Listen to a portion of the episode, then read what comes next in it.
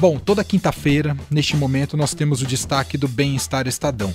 Não vou colocar a vinheta, porque a vinheta fala Adriana Moreira. E a Adriana Moreira está de férias, mas você não vai ficar sem o destaque do Bem-Estar Estadão. O Cláudio Vieira, que é um dos editores do Impresso, vai estar com a gente ao longo deste período que a Adriana, que a Adri está fora, para trazer os destaques do bem-estar. Já está aqui comigo no estúdio. Tudo bem, Cláudio? Seja bem-vindo. Tudo tranquilo. Vamos falar um pouco hoje sobre autoestima. Sobre autoestima, achei demais esse enfoque da reportagem de capa, né, que vai ser publicada nesse sábado. sábado. Mas é, autoestima olhando para o público infantil, é isso, Exatamente. Cláudio? A, a, base é um documento da Sociedade Brasileira de Pediatria. É, esse documento ele vai discutir como a autoestima na infância vai afetar a vida adulta. Então é uma matéria muito interessante para os pais a, a pensar assim, você que tem o seu filho, como que a autoestima, como ele se vê, ele, isso acaba afetando tudo que ele vai ser tanto que a gente destaca isso. O que a criança é hoje, ela vai ser no futuro. Tem alguns pais também que falam assim: nós nunca deixamos de ser crianças. Nós apenas, nós apenas evoluímos a nossa criança interior. Então é muito importante, a Sociedade Brasileira de Pediatria, os pediatras estão nessa matéria comentando, alguns pontos centrais que podem ajudar na construção dessa autoestima.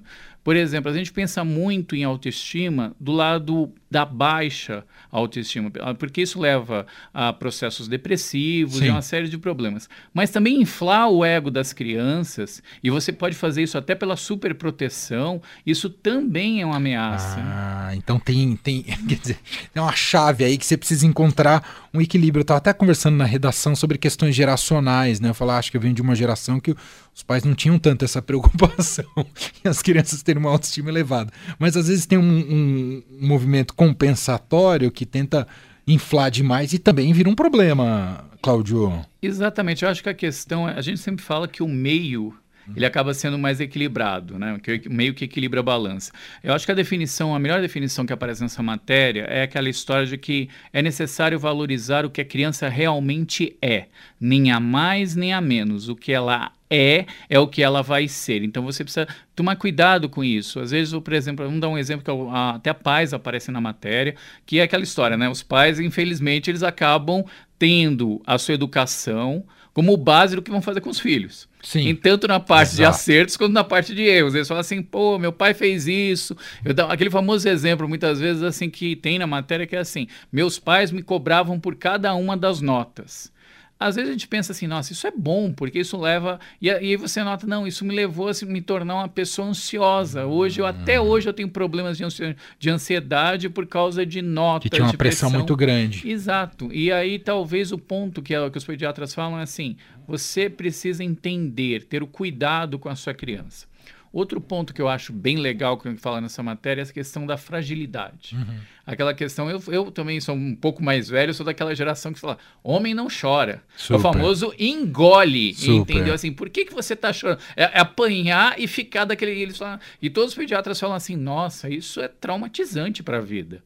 O, é necessário assumir as fragilidades. Uhum. Uma pessoa que assume as próprias fragilidades cresce ela avança, ela aprende a ser resiliente, que eu acho que é uma palavra importante. Que a gente foi ensinado a reprimir essas fragilidades, né? Sim, a resiliência é uma das habilidades socioemocionais. Hoje a gente fala muito de competência socioemocional na educação.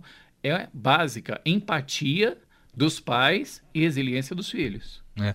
E às vezes outro movimento que eu percebo, Cláudio, é, às vezes tá um, tem um reforço de um certo estereótipo que pode ficar marcando na criança e isso se refletir na vida adulta. Então, você, às vezes você acha que uma criança é bagunceira é, e você acha que aquilo é definidor, que ela vai ser sempre bagunceira e, e, e, e passa a tratá-la sempre como a, a criança bagunceira.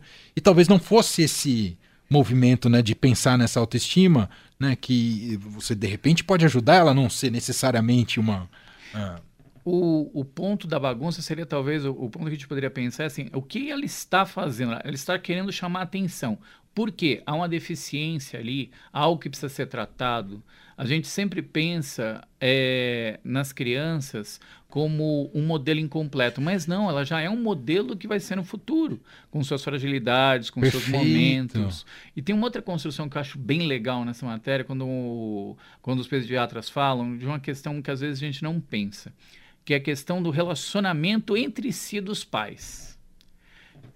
Os filhos emolduram e se torna também um elemento de autoestima. Então, por exemplo, ele vê muita briga entre os pais, ele vê muita desavença, muita tentativa de ser hiperindividualista, e aí ele considera, para dentro dele, ele começa a trazer: não, isso é legal, porque meu pai e minha mãe são meu pai e minha mãe, eu sou o filho deles, então isso é legal. E a briga é legal, a, a desavença é legal. E ele leva isso, mesmo que. Então, você tem essa construção também na matéria que eu acho bem interessante.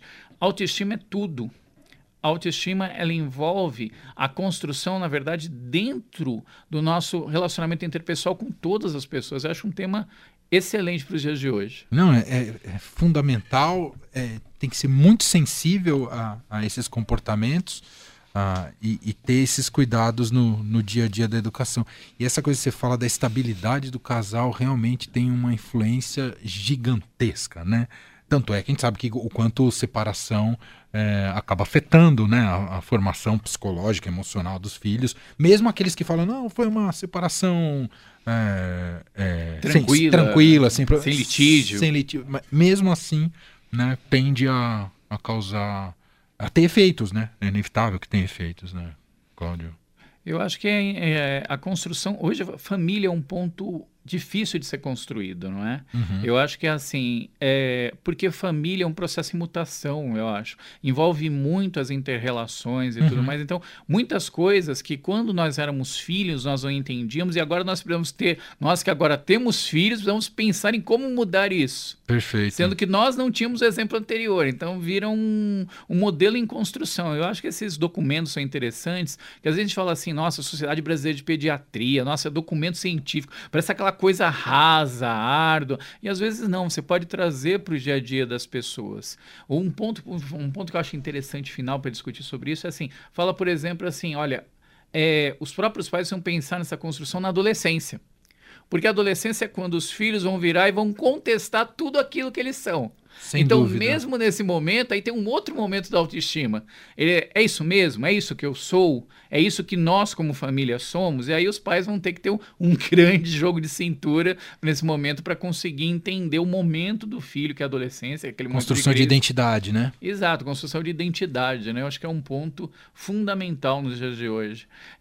Excelente. Bom, esse é o grande tema do bem-estar desse sábado, reportagem de capa do bem-estar que sempre sai aos sábados no Estadão, é, falando mais sobre autoestima né, e como lidar com esse tema ao longo da, do desenvolvimento dos filhos, né, desde a infância e passando pela adolescência, o papel dos pais, que são sempre culpados, estou brincando, nessa, nesse processo. Sensacional. É isso, né, Claudio? Fica também disponível no, no portal, né? Também disponível no, no portal estadão.com.